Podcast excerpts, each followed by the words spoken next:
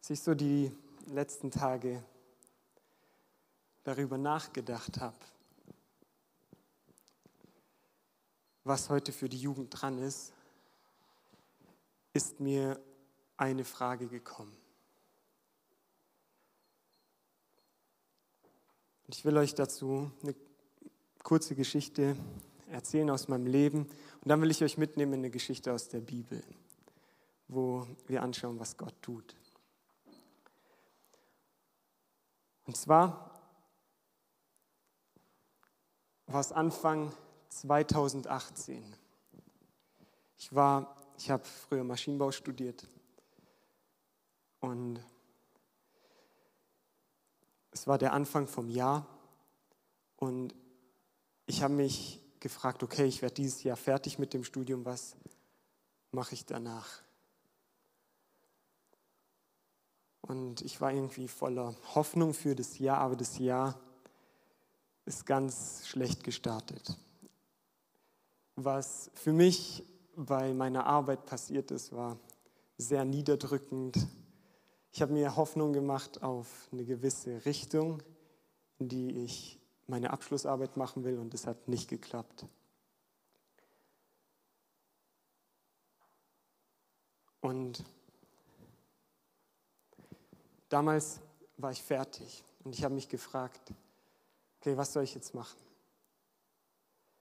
Und ich habe mir damals die Frage gestellt, wird sich Gott um mich kümmern? Das ist auch meine Frage heute Abend. Wird sich Gott um mich kümmern? Das ist eine Geschichte aus meinem Leben und ich weiß heute, dass sich Gott damals um mich gekümmert hat und mir alles gegeben hat, was ich brauche.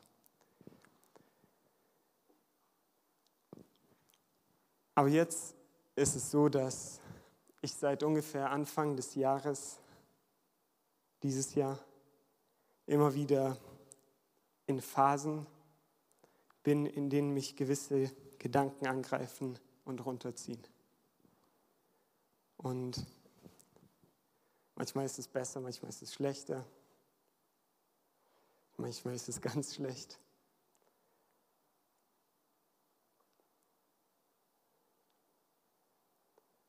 Und ich frage mich, wird Gott sich um mich kümmern?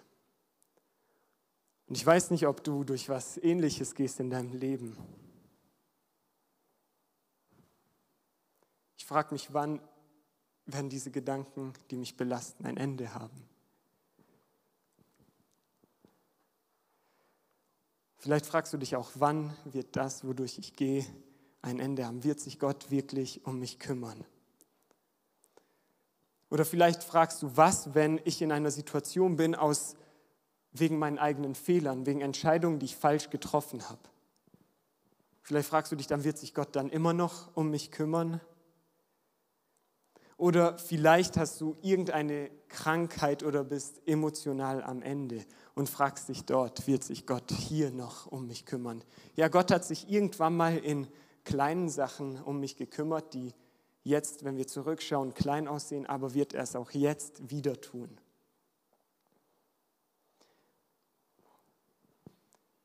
Mit diesem Gedanken, mit dieser Frage will ich euch mitnehmen in 1. Mose 16. Das ist eine Geschichte, die diese Woche zu mir gesprochen hat.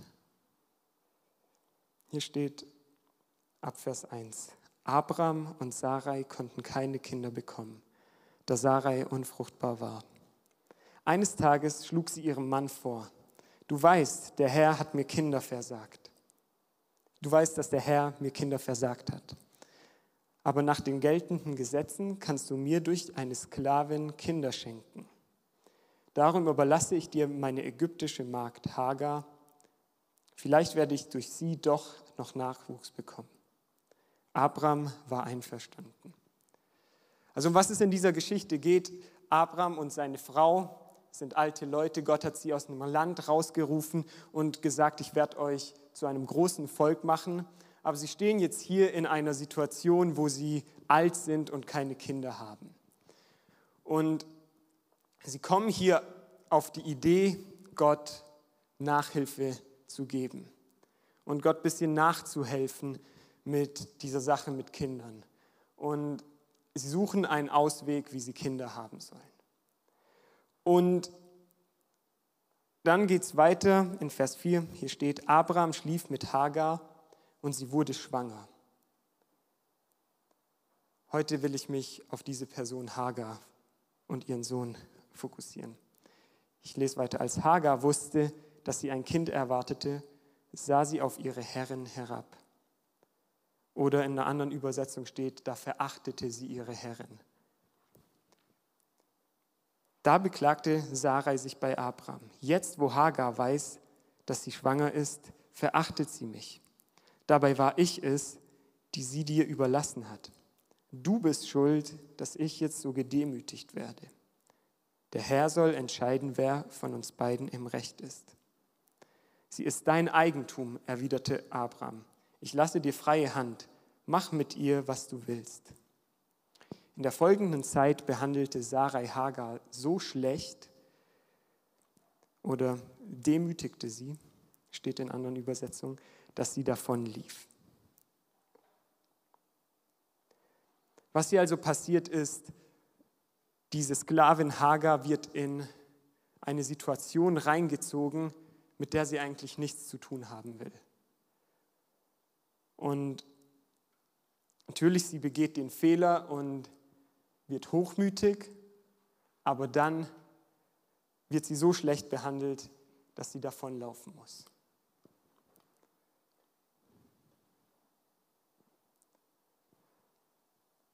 Wenn du vielleicht heute Abend kurz davor bist, wegzulaufen, dann will ich dich fragen, was bringt dich dazu, wegzulaufen? Was ist es, was dich dazu bringt?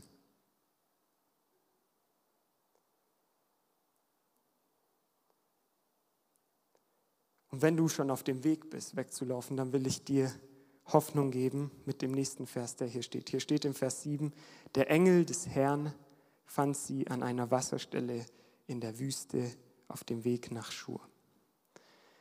Ich will euch ein paar kleine Punkte heute Abend mitgeben. Ich will gar nicht so lange reden, aber ich will euch einfach nur ein bisschen ermutigen, so wie der Text mich ermutigt hat. Und zwar will ich euch einen ersten Punkt geben. Gott findet dich. Wenn du auf dem Weg bist, wegzulaufen, will ich dir sagen, dass Gott dich finden wird. Und auch wenn es deine eigenen Entscheidungen waren, die dich in die Situation gebracht haben, die du bist, hindert es Gott nicht daran, dir nachzugehen und dich zu finden. In der Bibel lernen wir Jesus als einen guten Hirten kennen. Und wir, wir kennen dieses Beispiel von dem guten Hirten, der alle seine Schafe zurücklässt um sein Schaf, das weggelaufen ist, das sich verirrt hat, zu finden. Wenn du also auf dem Weg weg von Gott bist, dann will ich dir sagen, Gott findet dich. Gott kommt dir nach. Wir alle verirren uns immer wieder im Leben. Aber Jesus ist immer bereit, um uns zu suchen und zu finden. Und wenn er das dann tut, dann wird er anfangen, mit dir zu reden. So wie hier der Engel mit Hagar redet in der Geschichte. Hier geht es um den Engel weiter in Vers 8. Der Engel fragte sie, Hagar, du Sklavin von Sarai, woher kommst du und wohin gehst du? Ich bin auf der Flucht vor meiner Herrin Sarai, antwortete sie.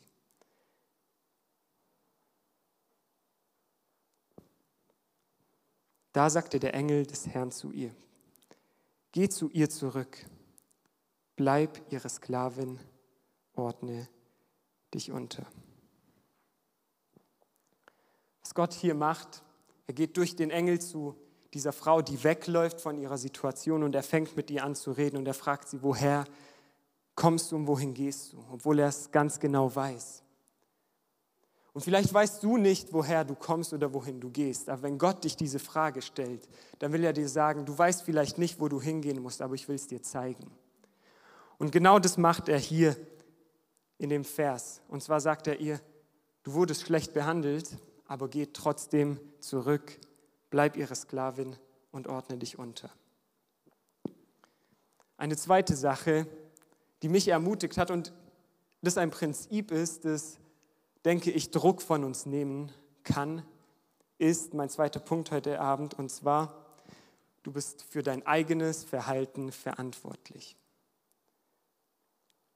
Und zwar nur für dein eigenes, nicht für das von anderen. Was Gott hier sagt ist, geh zurück und ordne dich unter. Im Leben ist es so, wir können nicht beeinflussen, was andere Leute mit uns tun. Wir, können nicht, wir haben keinen Einfluss darauf, wie andere Leute mit uns umgehen, aber wir können immer beeinflussen, wie wir reagieren. Gott ruft uns hier, unseren Mitmenschen mit dem nötigen Respekt und der Liebe zu begegnen, die sie verdienen als Geschöpfe Gottes. Vielleicht denken wir, sie verdienen es nicht, aber in Gottes Augen hat jeder einen Wert. Ich will dich fragen, wurdest du schlecht behandelt? Dann hab doch Mut, zurückzugehen und behandle diese Menschen gut.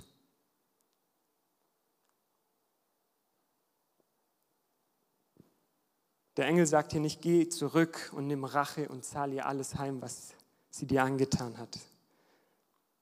Sondern er sagt, geh zurück und ordne dich unter. Und ich denke, das ist ein Prinzip, das sehr hart zu verdauen ist manchmal, sich, obwohl man zu Unrecht behandelt wird, unterzuordnen.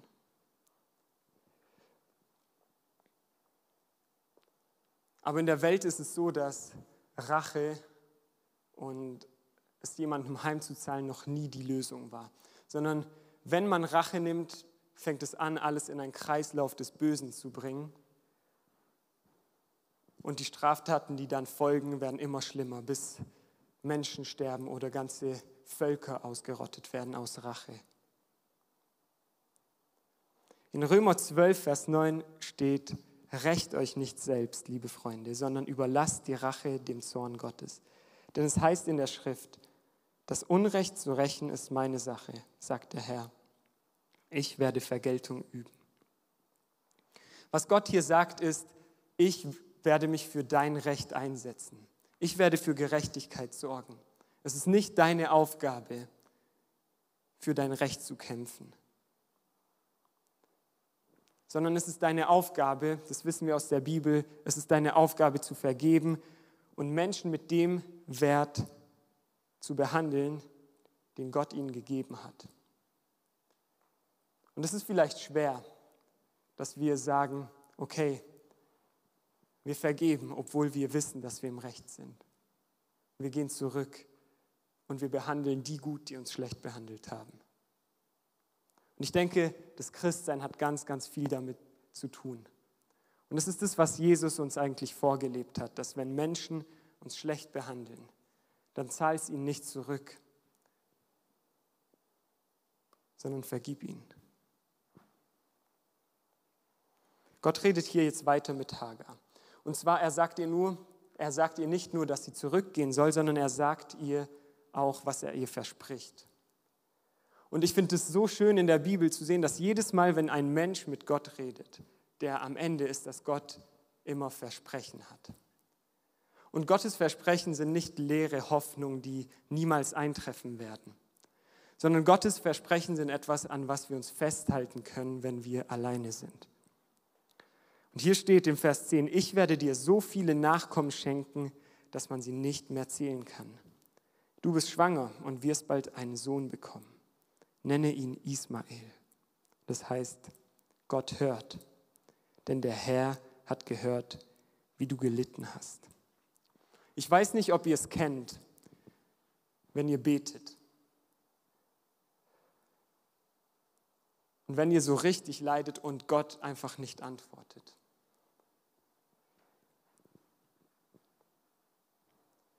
Ich weiß nicht, ob ihr die Situation kennt, wo du frustriert bist und dich, fragt, und dich fragst, hört Gott mich überhaupt? Ich, und ich frage mich das ehrlich sehr oft. Und warum macht Gott nichts?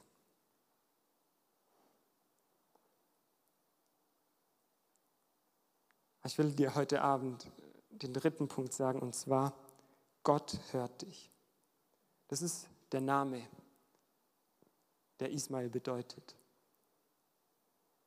Gott hört dich. Auch wenn er nicht direkt reagiert, hört er dich. Auch wenn nicht direkt eintrifft, was er versprochen hat, auch wenn es nicht besser wird, hört er dich.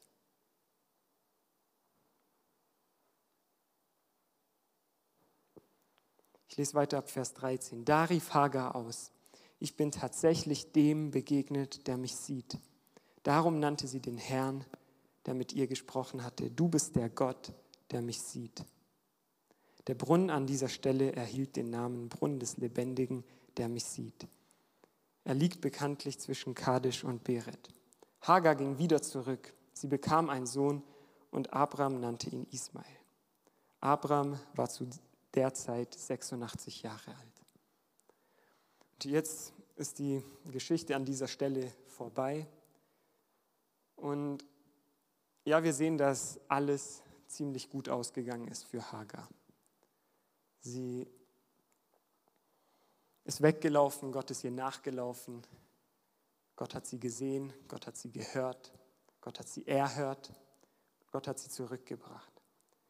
Und wenn die Bibel ein Märchen wäre, dann würden wir jetzt weiterlesen. Sie ging zurück und bekam einen Sohn und nannte ihn Ismael. Und sie lebten glücklich und zufrieden bis an ihr Lebensende.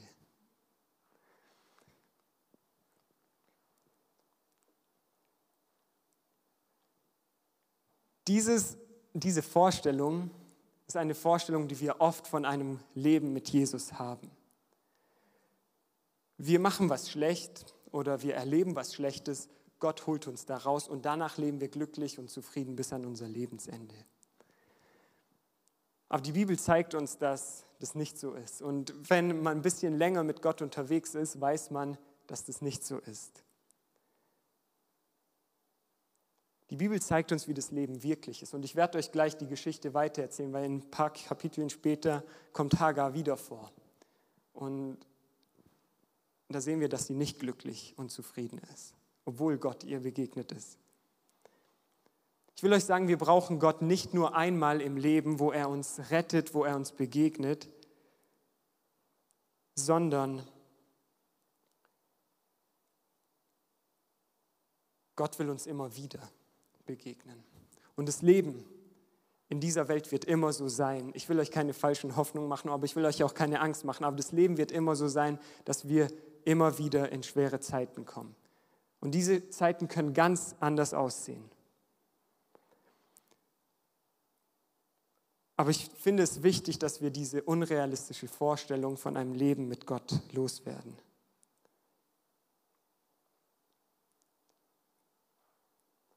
Und wenn wir jetzt die Geschichte weiterlesen werden, dann werden wir sehen, dass die Situation, die sie am Anfang hatte, die gar nicht wirklich so schlimm war wie die zweite.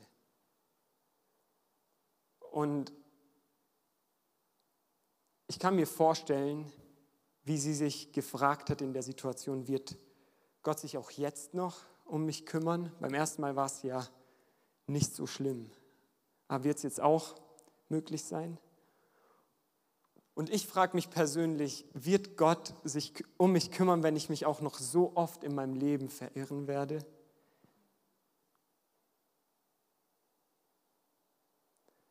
Gott verspricht uns was anderes. Und zwar, wenn wir im Neuen Testament lesen, verspricht Jesus seinen Jüngern eine Sache. Und zwar, er sagt ihnen, das Leben wird schwer sein für euch. Das Leben wird schön sein, manchmal, manchmal aber nicht aber er verspricht ihnen eine Sache, die sie unabhängig von den Umständen des Lebens durchtragen wird. Und zwar, er sagt ihnen, ich werde bei euch sein, immer, bis an das Ende der Welt.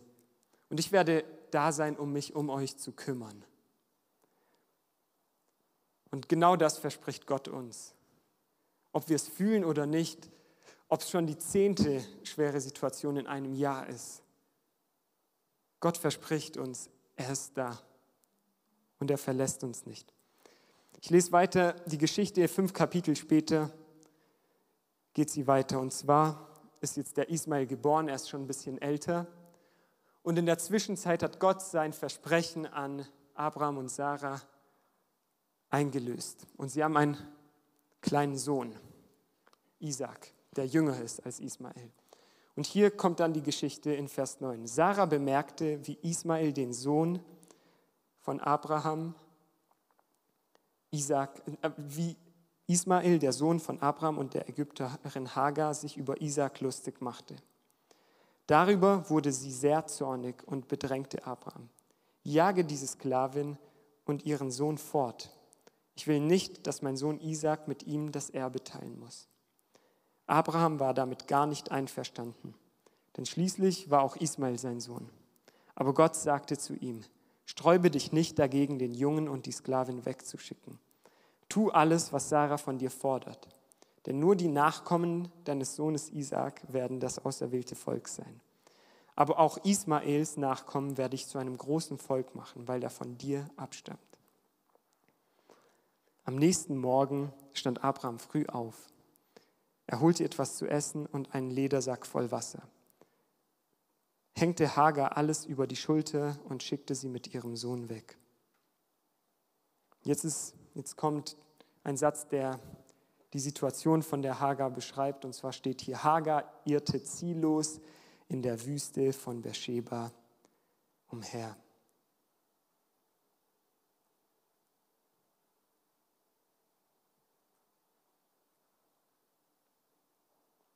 Vers 15. Bald ging ihnen das Wasser aus. Da ließ sie den Jungen unter einem Strauch zurück und setzte sich etwa 100 Meter davon entfernt auf die Erde. Ich kann nicht mit ansehen, wie mein Kind stirbt, weinte sie. Okay, die Situation entwickelt sich ein bisschen dramatischer. Und zwar, sie ist auf dem Weg in die Wüste, sie wird weggeschickt. Diesmal läuft sie nicht weg, sondern sie wird weggeschickt. Sie hat keine andere Wahl, als wegzugehen. Und vielleicht erinnert sie sich, während sie auf dem Weg ist, wie letztes Mal, als sie in die Wüste losgegangen ist, Gott ihr begegnet ist. Und vielleicht erwartet sie ja, vielleicht wird der Engel wieder dastehen und mir sagen, was ich tun soll. Vielleicht wird Gott wieder, genauso wie beim ersten Mal, das tun, was ich gebraucht habe und das, was ich jetzt erwarte. Aber die Geschichte geht weiter und die Situation entwickelt sich dahin, dass sie einfach nur ziellos in der Wüste herumläuft, bis das, was sie mitbekommen hat, leer ist, bis ihre Kraft ausgeht und sie ihr eigenes Leben und das Leben von ihrem Kind aufgeben muss. Und weil sie das nicht mit ansehen kann, legt sie ihn weiter weg von ihm zum Sterben, von ihr zum Sterben.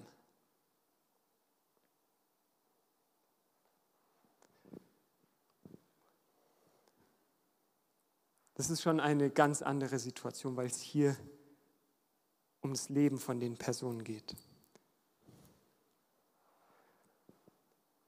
Aber ich glaube, dass ich euch auch für solche Momente im Leben Hoffnung geben kann. Wir werden alle in unserem Leben an Momente kommen, wo uns die Kraft ausgeht, wo das, was wir mitbekommen haben, leer ist, wo das Wasser ausgeht. Und genau für diese Momente will ich euch Hoffnung geben. Vers 17 sehen wir jetzt Gottes Reaktion. Aber Gott hörte den Jungen schreien. Der Engel Gottes rief Hagar vom Himmel herab zu. Warum weinst du, Hagar? Hab keine Angst. Gott hat das Schreien des Jungen dort unter dem Strauch gehört. Geh zu ihm und hilf ihm auch auf, denn aus seinen Nachkommen will ich ein großes Volk machen. Dann ließ Gott sie einen Brunnen sehen. Sie füllte ihren Ledersack mit Wasser und gab ihrem Sohn zu trinken. Gott begegnet hier Hagar und ihrem Sohn an einem viel tieferen Punkt wieder. Zwar vielleicht nicht genauso, wie sie es erwartet haben, aber genauso, wie sie es in dem Moment gebraucht haben. Und er zeigt ihr, schau mal, du kannst immer noch auf mich vertrauen und ich werde mich immer noch um dich kümmern. Und was ich hier besonders finde, ist der Vers 19. Und zwar, dass Gott sie einen Brunnen sehen lässt. Hier steht nicht, dass Gott einen Brunnen gemacht hat oder dass Gott einen Brunnen aus der Erde geholt hat, sondern dass Gott ihr gezeigt hat, wo der Brunnen ist. Und ich will euch meinen vierten Punkt heute mitgeben, und zwar, Gott wird dir zeigen, wo du Leben findest. Wenn du dich fühlst, als würdest du in deinem Leben nur ziellos herumirren, will Gott dich zum Leben führen. Jesus sagt über sich selbst, ich bin der Weg, der zum Leben führt. Und er sagt auch über sich selbst, ich bin das Wasser des Lebens. Jesus will dich zum Leben führen. Dieses Wasser, über das Jesus spricht, ist das Leben, das er uns geben will.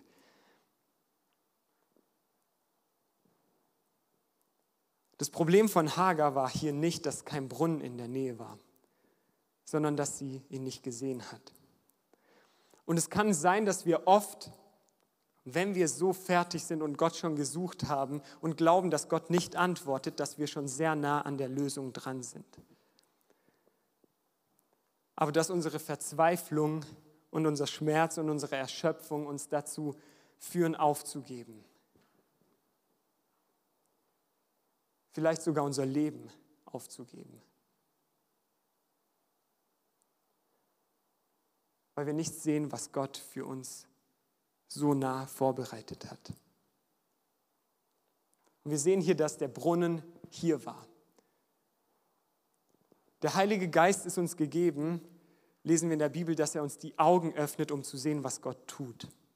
Und unser Problem als Menschen ist oft, dass wir nicht sehen, was Gott tut dass wir blind dafür sind. Weil ich glaube, wenn wir sehen würden, was Gott tut, wenn wir einen Blick dafür bekommen würden, was Gott heute Abend macht, was Gott heute Abend in meinem Leben macht, was Gott heute Abend für mich vorbereitet oder wo Gott schon heute Abend daran arbeitet, dein Problem zu lösen, dann würdest du eine ganz andere Sicht aufs Leben bekommen. Und genau das will Gott tun. Gott will uns die Augen dazu öffnen, wo Leben auf uns wartet, wo Leben für uns als Jugend wartet.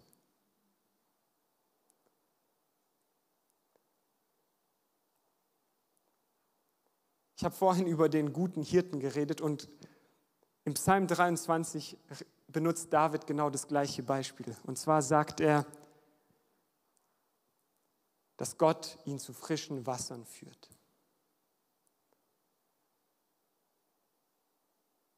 Gott ist der, der dir den Weg zum echten Leben zeigt. Und das will er immer tun. Und immer wenn wir uns entfernt haben, sagt er, komm zurück und trink.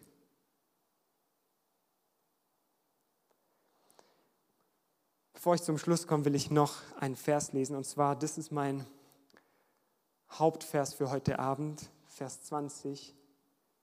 Hier steht, Gott kümmerte sich auch weiterhin um Ismael. Wenn du dich fragst, wird sich Gott um mich kümmern? Wird sich Gott auch jetzt noch um mich kümmern? Dann kann ich dir sagen, Gott wird sich immer weiter um dich kümmern. Er wird dich nicht im Stich lassen. Er wird dir vielleicht nicht immer das geben, was du willst, aber er wird dir immer das geben, was du brauchst. Er weiß, was das Beste für uns ist und er verspricht uns in der Bibel, dass alle Dinge, die geschehen, uns zum Besten dienen. Und das ist ein Versprechen, an dem wir festhalten dürfen. Wenn wir an ihm festhalten und wenn wir bei Gott bleiben, wenn wir nah an diesem Wasser bleiben, wenn wir auf diesem Weg bleiben, gibt Gott uns die Sicherheit, dass er auch immer bei uns bleiben wird. Dass er sich immer um dich kümmern wird.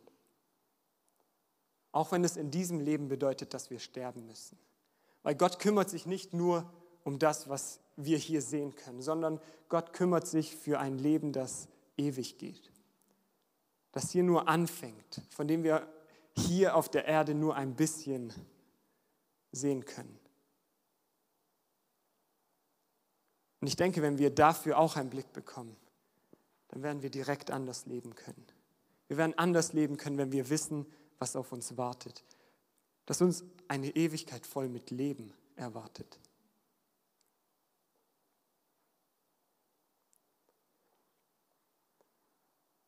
Ich will dir heute sagen, auch wenn du Fehler gemacht hast oder auch wenn du Fehler machst, ist Gott immer bereit, sich um dich zu kümmern. Wir können aufstehen. Das Lobpreisteam kann nach vorne kommen. Meine einzige Botschaft heute Abend ist die Antwort auf diese Frage. Und zwar, dass Gott sich um dich kümmern wird. Ich habe euch heute Abend nicht mehr zu sagen als das. Aber ich glaube, dass es wertvoll ist für unser Leben, wenn wir wissen, dass Gott immer da sein wird, sich um uns zu kümmern. Und das Schöne daran ist, dass das aber nicht dabei stehen bleibt, sondern Gott kümmert sich um uns, damit wir dann anfangen, um uns, andere, uns um andere zu kümmern. In Johannes 7, Vers 38 sagt Jesus, wer an mich glaubt, aus dem werden Ströme lebendigen Wassers fließen. Gott will dir nicht nur Wasser geben, dort wo du Durst hast, sondern er will dich zur Quelle machen für andere. Er will dich zu der Person machen, die sich um andere kümmert. Und er will uns als Jugend zu einem Ort machen, an dem wir uns um Leute kümmern, die am Ende sind. Gottes Herz schlägt für Menschen. Und Gottes Herz bricht, wenn jemand alleine gelassen wird. Deshalb gibt er uns diesen Auftrag mit, dass wir mit ihm uns um die Menschen kümmern. Dass wir uns nicht um von den Nebensächlichkeiten ablenken lassen, sondern dass wir uns auf Menschen konzentrieren. Wir alle haben eine Geschichte und wir wissen vielleicht, wir haben vielleicht keine Ahnung davon, durch was Menschen gehen, mit denen wir jede Woche hier sind. Aber wir können der Ort werden für diese Menschen, füreinander, an dem wir Leben finden.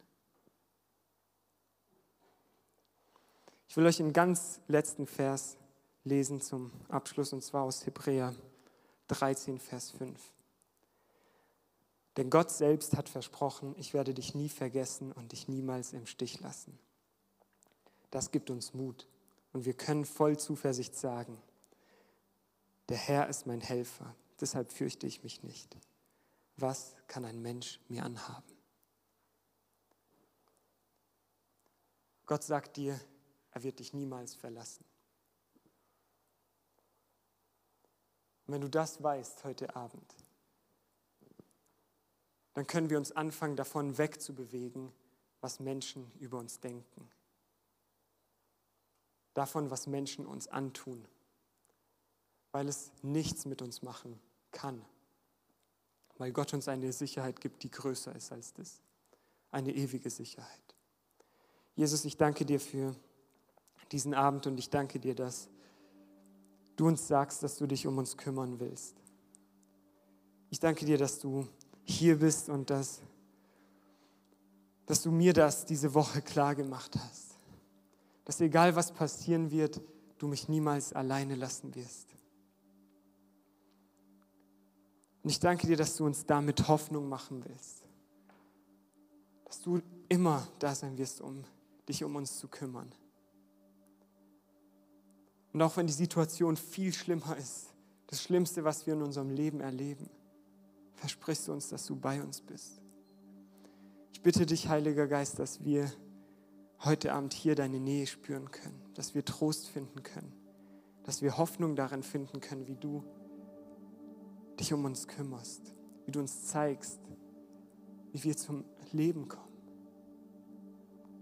Ich danke dir, dass du uns nicht hoffnungslos zurückgelassen hast oder mit einer Botschaft, in der wir uns anstrengen müssen, damit wir Leben finden sondern du gibst uns Leben umsonst. Egal was wir getan haben, bietest du es immer und immer wieder uns an. Und ich bitte dich, dass wir ein, eine, Ort, ein, eine Jugend sein können und ein Ort sein können für Menschen, wo sie umsonst, ohne was zu tun, Liebe, Annahme und Sicherheit finden können. Dass hier ein Ort der Begegnung ist mit einem Gott, der sich um uns kümmert, der uns hört, der uns sieht in jeder Situation. Danke, dass du unsere Predigt angehört hast. Wenn dich die Botschaft angesprochen hat, dann teile sie gerne mit deinen Freunden und Bekannten, dass auch sie diese Predigt hören können. Wir wünschen dir Gottes Segen.